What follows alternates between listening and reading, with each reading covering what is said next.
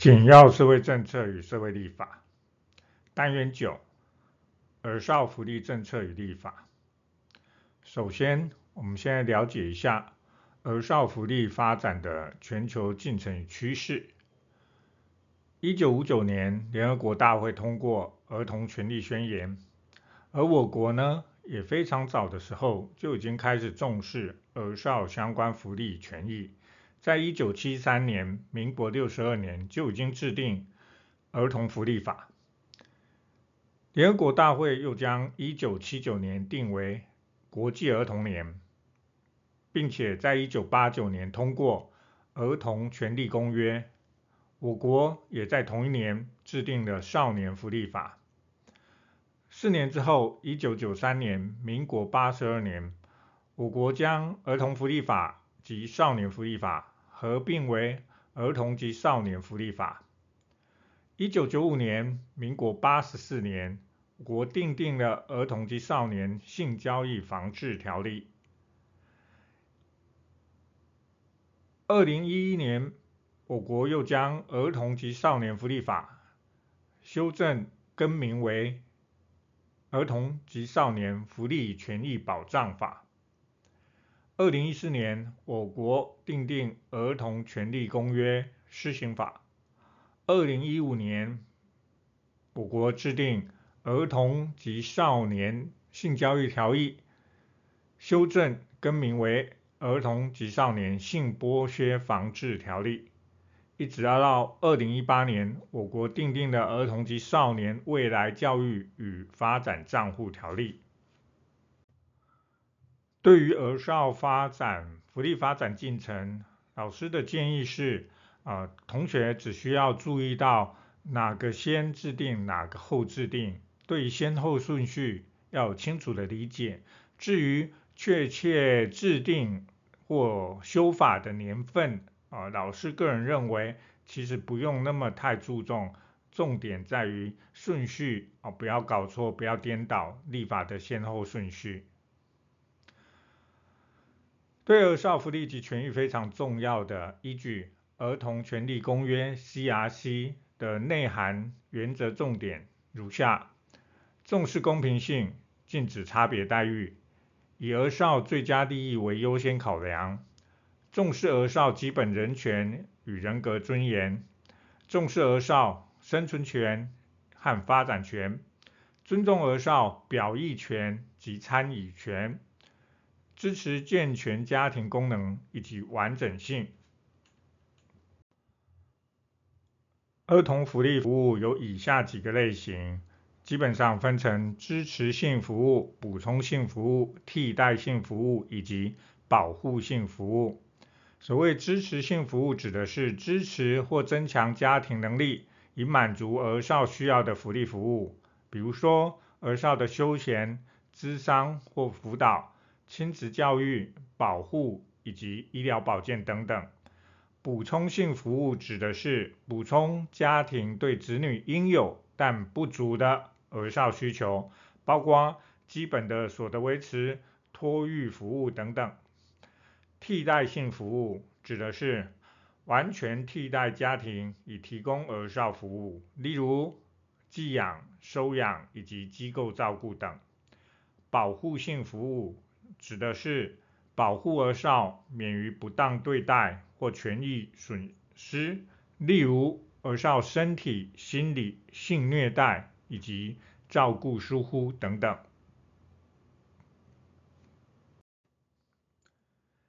以下简要说明儿权法的主要法规内容：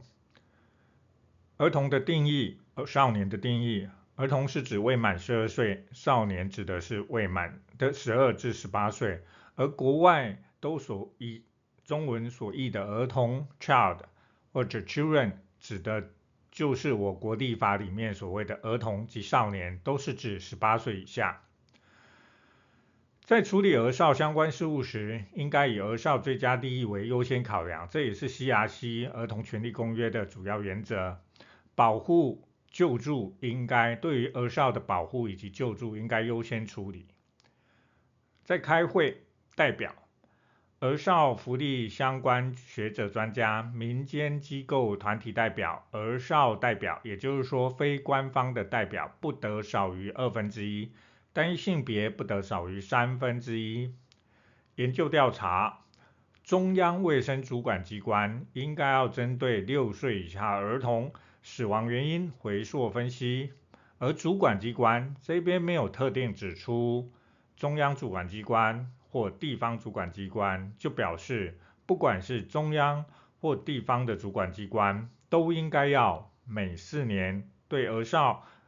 各方面的现况进行调查、统计以及分析，并且公布。出生通报，幼儿出生后七天之内应该要通报卫生主管机关。如果是死产、死胎也一样，都一定要通报。这边请同学注意，刚刚所提到的各个事项的个别主管机关，或者是中央或地方层级，这也是考试的重点，请各位同学留心注意。收出养，先定义收出养媒合服务者。必须要经过主管机关许可的财团法人、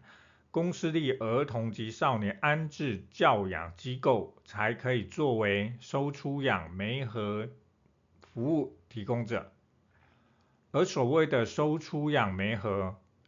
指的是应该应就是一定要啊，收出养媒合指的是服务提供者应该要评估并安排收养人跟儿少。先行共同生活或渐进式接触，而媒合服务者可以向得可以向收养人收取服务费用。以下的状况可以不用透过收出养媒合服务者，如果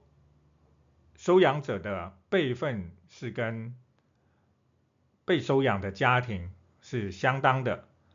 六亲等之内的旁系血亲或五亲等之内的旁系姻亲，这种状况不用委托媒合。还有夫妻之一方收养他方子女，比如说啊、呃、双方是离婚再婚的话，再婚跟前妻或前夫有生育子女，就可以用这种方式。收养时、收出养时都以国内收出养人优先收养是原则。虽然我们在新闻上常常看到、听到什么美谈都是国际收养，但实际上我们还是要考量儿少最佳利益，当然包括语言文化的熟悉性，所以还是以国内收养优先有为原则。如果我们在电视上看到国际收养的一些，美谈呐，案例一定是该儿少是在国内是找不到适合的收养人才会有国际出养，而父母对于出养的条件不一致或一方所在不明，比如说一方失踪了还没有宣告死亡，或者一方啊、可能因案在身逃跑了啊、呃、这种情况之下啊、家庭无法继续。以儿少最佳利益继续抚养小孩，就必须就会符合收出养的状况条件。像这种情况的时候，还是可以向法院申请认可。经法院调查认为收养是符合儿少最佳利益的时候，就可以强制啊，即使父母对啊出养意见不一，甚至不同意，或者一方所在不明，都可以由法院直接判定。啊，儿少要进行收出养的相关程序。托育，居家式托育服务指的是由三亲等之内的亲属以外的人，在他的居家环境当中提供收费的托育服务，叫做居家式托育服务。而可以办理居家式托育服务的资格者有持有。保姆人员技术证、技术士证，高中以上学校幼保、家政、护理相关科系毕业，修毕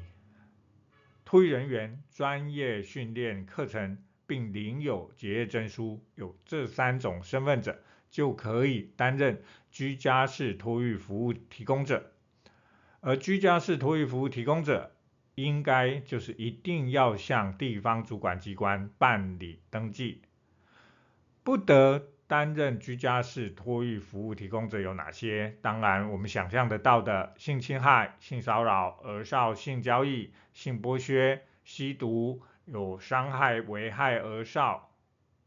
的事实或可能性之余，就是可能性。还有五年之内曾犯家暴者，这边可能的考点就会考说，哎，曾犯家暴者是不可以担任居家式托育服务提供者吗？不是哦。是五年内，如果已经上次犯家暴罪已经超过五年的话，没有再犯，还是可以担任居家式托育服务提供者。请同学一定要注意。好，儿权法的其他法规啊，国小含以下的交通车就娃娃车啦，车龄不可以超过十年。如果是国中、高中学生的。交通车不可以超过十五年，政府应该要建立六岁以下儿童发展的评估机制，还有不得使六岁以下的儿童或需要特别照看护的儿少独处。会有不适当的人来照顾，呃，这边比较容易记忆，因为哦，我们刚刚讲到的都是六岁、六岁、六岁以下儿童发展的评估机制，不得使六岁以下儿童或需要特别看护的儿少独处或有不适当的人照顾，还有前面我们有提到，哦，我们这边有提到。中央主卫生主管机关应该进行六岁以下儿童死亡原因的回溯分析，全部都是六岁，哦，所以不会有误解。再来，危害儿少身心健康场的场所呢，比如说网咖啦，或者一些，比如说八大行业啦，这一些应该要距高中含以下学校，包括国中、国小、幼儿园两百公尺以上。疑似或确定发展迟缓或身心障碍儿少的父母或监护人，可以申请警政主管机关建立指纹资料。而公共停车场呢，应该要保留百分之二的汽车停车位，作为孕妇以及育有六岁以下儿童者的停车位，哦，妇幼儿停车位。啊，如果是停个这个公共停车场的车位是二十五到五十个的话，就应该要保留一个。但是在二十四个停车位含以下的公共停车场就不用保留。通报，有以下人员有通报责任，但是有分成两种状况啊，这边也有可能是考点，请同学务必要知道啊。基本上啊，我们所谓的通报基本人员有一是、社工、教育、是警察，哦，还有村里干事，这是固定的成员哦，通报的成员。啊，另外呢，保育啦、教保啦、司法啦、移民业务、户政，哦，这一些是比较特定额外，哦，请同学注意一下。这一些人，所有的这一些人知道儿少有吸毒、适应，就是类似陪酒啦，遭遗弃、受虐，没有受到适当养育或照顾时，必须要通报。但是如果有再有其他，比如说知道儿少未办出生登记，没有办理预防接种，或者家庭有不利处境时，包括村里长，包括公寓大厦管理服务人员，都还要进行通报，请同学这两个要分清楚。知悉儿少有吸毒、适应、遭弃、受虐、未受适当的养育或照顾时，通报的人员对象，哦，户政啊、移民、司法、教保、保育这些。但是，如果是知悉有未办出生登记、预防接种、家庭有不利处境哦，这时候村里长、公寓大厦管理服务人员又要包括进来哦，请同学要注意。啊、通报呢不可以超过二十四小时。地方主管机关接获通报之后，要立即进行分级分类处理。比如说，什么叫分级分类处理？是不是必须要进行紧急安置？而这个时限也不可以超过二十四小时。好，既然讲到安置，那么呢，啊、进行分级分类处理。如果真的有需要进行紧急安置的话，紧急安置这个期间不可以超过三天七十二小时。但是不表示七十二小时过后就不可以紧急安置，还是可以送法院裁定，啊，继续安置。可是继续安置的期间是三个月为限，啊，不过指的意思是说每三个月要再提起，啊，裁定是不是要继续安置，也就是都每三三个月要评估一次啦，啊，每次申请延长都可以延长三个月，每三个月三个月下去。裁定送达的十天之内可以提起抗告啊，如果对抗告呢，抗告之后法院再裁定的结果就不可以再抗告。撤销、结束、停止或交付安置或转介辅导或感化教育结束的这一些儿少，哦，不是结束就算了，要继续追踪辅导至少一年。经过安置或目睹家暴的儿少。经过地方主管机关列为保护个案时，应该要在三个月之内提出儿少家庭处遇计划。三个月提出儿少家庭处遇计划，请注意，而是针对安置还有目睹家暴的儿少。在儿童福利、儿少福利机关的设置相关法规啊，包括了儿童课后照顾服务啊，它指的是。招收国小阶段的学童在学校上课以外的时间提供的照顾服务，而儿童课后照顾服务班或照顾服务中心的各项办法是由中央主管机教育主管机关来定，请注意是中央教育主管机关。只要你是托婴中心，都应该要为你收托的儿童办理团保。团体保险，并且装设监视录影设备。私人或团体办理儿少福利机构，必须要向地方主管机关申请设立许可。如果要对外劝募的话，或享有租税减免，就必须要在申请许可、设立许可后六个月内办理团财团法人登记，而而且也不可以利用。啊，儿少福利机构呢，做不任何不当的宣传，啊，接受捐赠也应该要公开征信，不可以利用捐赠作为设定目的以外的其他行为。这其实跟呃所有的，不管是之后会提到的老人身心障碍，甚至社会救助相关的福利机构设立的。要求其实都是一致的啊，请请这边同学注意一下。关于儿少福利及权益保障，还有儿童及少年性剥削防治条例。而儿少性剥削的定义是啊，是儿少作为就是进行或做有对价之性交或猥亵行为，利用儿少进行做或做。性交或猥亵之行为，供人观览、拍摄、制造、散播、散布、播送、交付、公然陈列或贩卖儿少性影像、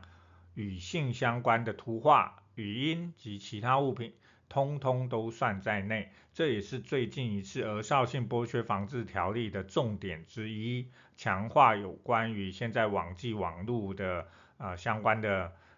衍生的相关的。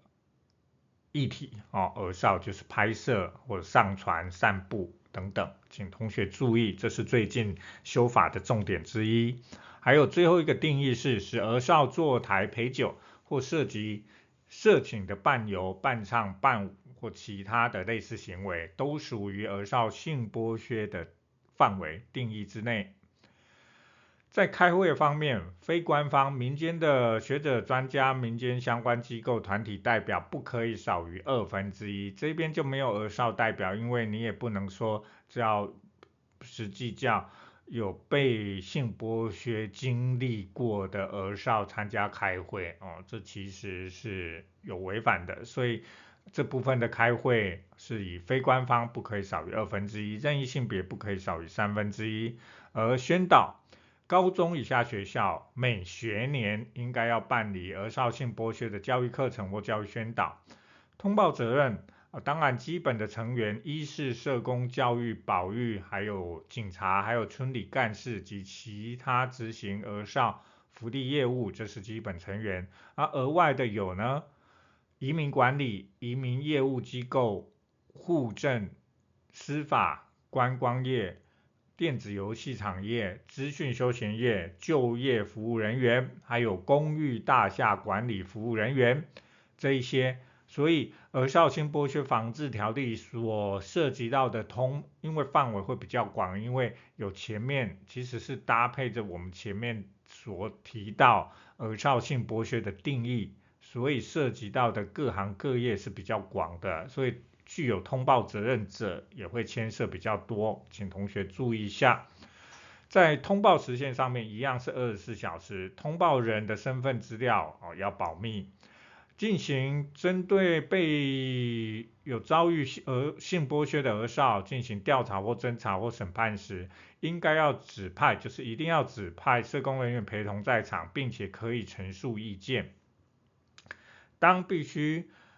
查当有查获或救援被害人之后，要在二十四小时之内交由地方主管机关处理啦，分类分级处理。这其实是跟前面儿权法是一致的。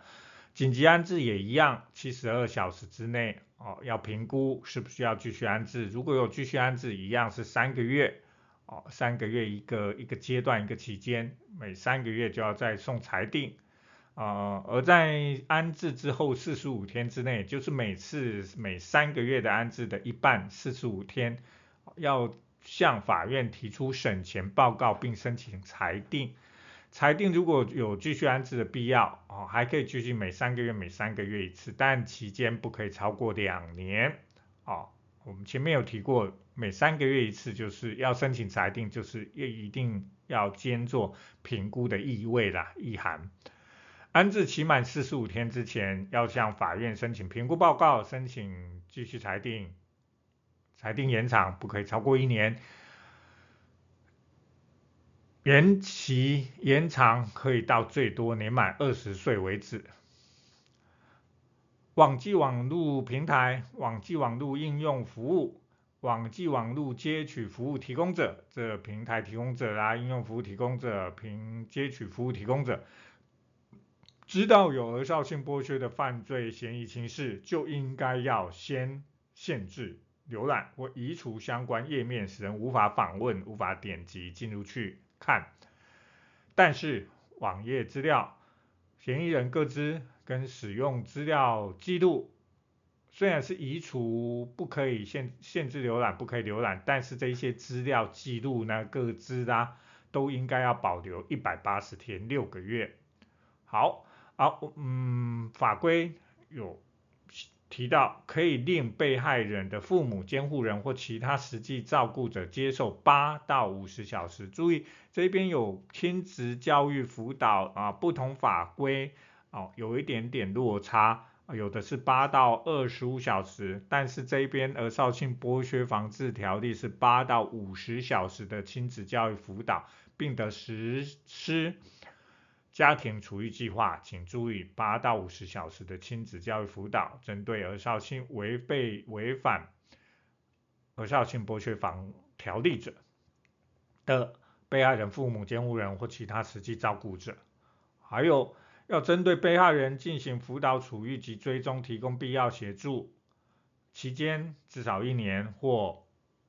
至少嘛，所以可以多超过一年，但。啊，主要是年满二十岁为止。好，我们最后再来同整看一下，在啊今年一月的时候，哦，今年二零二三年一月份的时候，儿少性剥削防治条例三读通过的一些修正法规，再复习一下。网络业者发现有儿少性剥削犯罪嫌疑情事，就应该要限制浏览。移除并至少保留一百八十天供调查，违者可罚六到六十万罚锾，还可以按次处罚。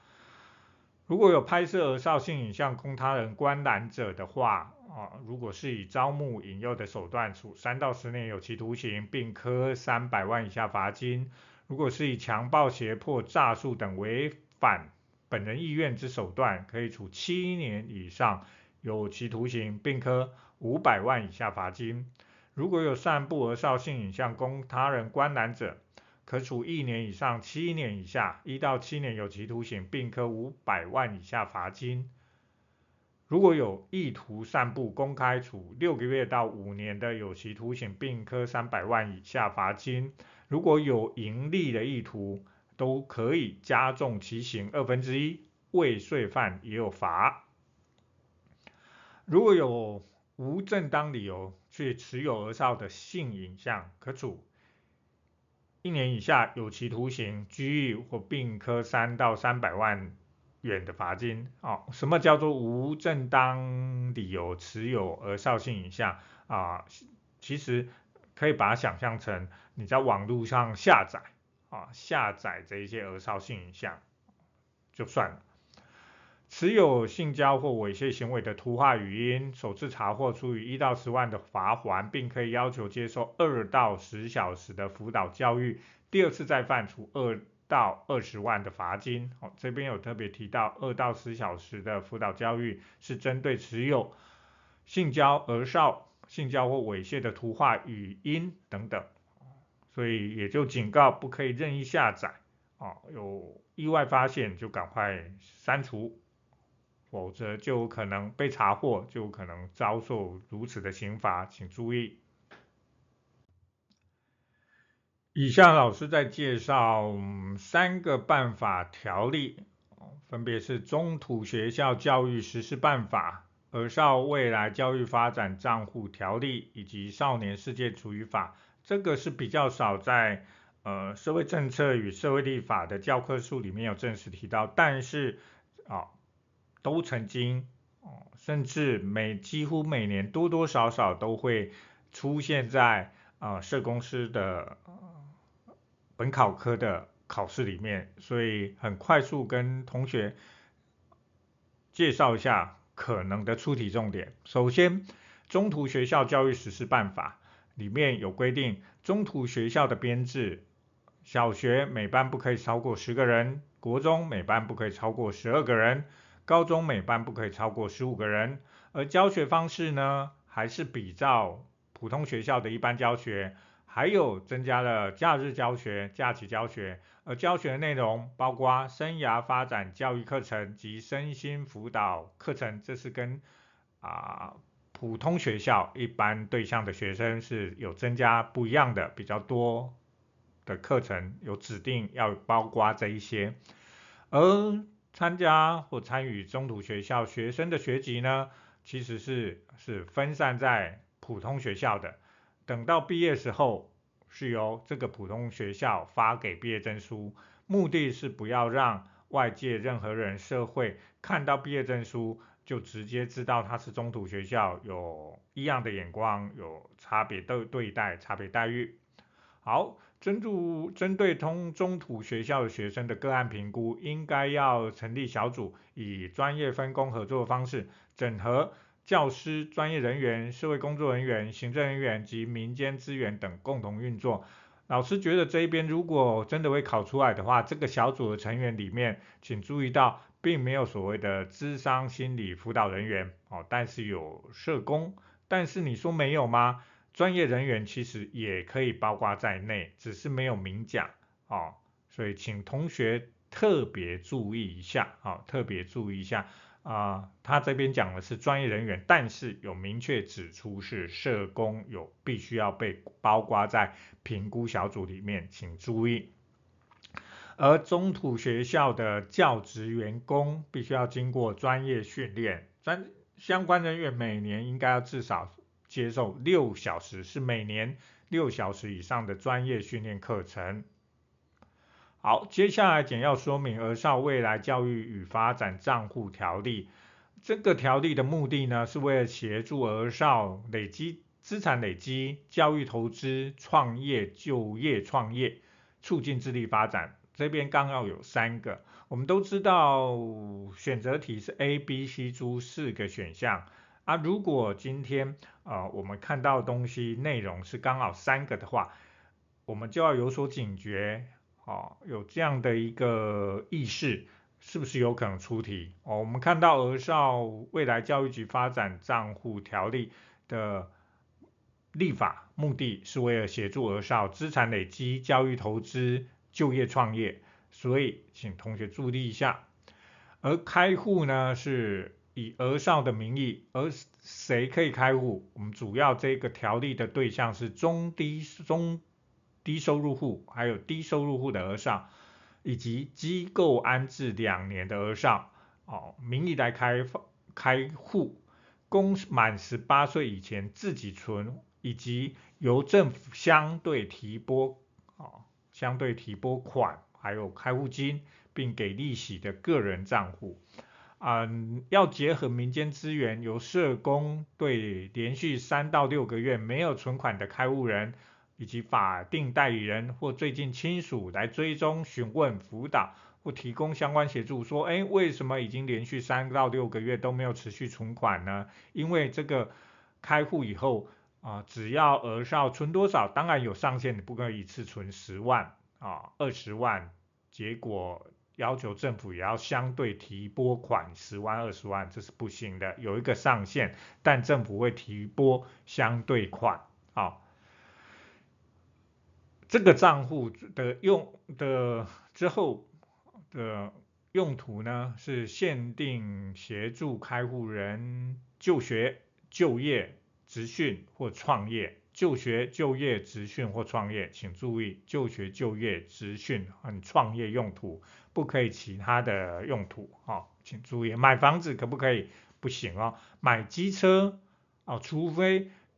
必须要有提出理由，是连接到他是创业所需就可以、哦。如果是啊、呃、还在就学中的学生说他要买机车的话，哎，这就有待商榷。说这个机车的用途是，除非是可以证明他已经满十八岁有驾照啊、路途遥远不得不骑机车去上学啊、才有这个必要啊、或者甚至说明明才十八岁去买车。啊，其实可以上学去买车，这也有待商榷啊，所以请同学注意一下。报告就是研究报告，中央主管机关应该要每年公布儿少教育发展账户的申请结果，是每年都要公布啊，说有了多少人申请啊，结果怎么样，是不是有很多？啊，中途就没有继续存款的，最终结果辅导结果怎么样？这是每年要做，还有每四年要针对我们这个儿少未来教育及发展账户条例办理的情形来进行研究调查，还有进行公布。最后，我们介绍少年事件处理法。其实，少年事件处理法是比较处于刑法上面的啦，但是。啊，里面还是有一些内容会跟我们社会立法比较相关啊，并且曾经考试曾经出题过，所以我们看一下一些重点。基于少年事件处理法，在处理少年保护事件跟少年刑事事件这两类事件是适用少年事件处理法啊，而少年事件都是由少年法庭来审理。当询问或讯问少年时，应该通知法定代理人或现在保护少年的人或其他适当的人陪同在场。所以，我们也可以衍生说，啊、如果通知不到法定代理人以及现在保护儿少人，但是还是应该嘛，就是一定要嘛，所以可能就会 call 社会局，请派社工过来陪同在场。我们刚刚提到少年事件处理法处理少年保护事件跟刑事事件啊，跟社会立法比较、社会福利比较相关的儿少权益比较相关的是属于保护事件方面。保护处分有分成戒训诫啊，训诫的话是予以假日生活辅导啊。第二种保护处分是交互保护管束啊，它的相对应的方式处分是命进行劳动服务。还有第三种保护处分是交付安置于适当机构或执行处所来进行辅导。第四种保护处分是命令入令入感化教育处所进行感化教育，就是少年抚育院、啊、等等。所以可以依照这四个区分保护处分的严重或严厉程度，训诫是最轻的，再来是交付保护管束，再来是交付安置机构，啊，最后是令入感化教育处所。而相对应的相关的处分里面，训诫的日常啊假日生活辅导是三到十次，而交付保护管束的劳动服务是三到五十小时。安置辅导交付安置或适当场所主主执行处所辅导是两个月到两年，最后啊、包括管保管束及感化教育期间都不可以超过三年，最长满二十一岁为止。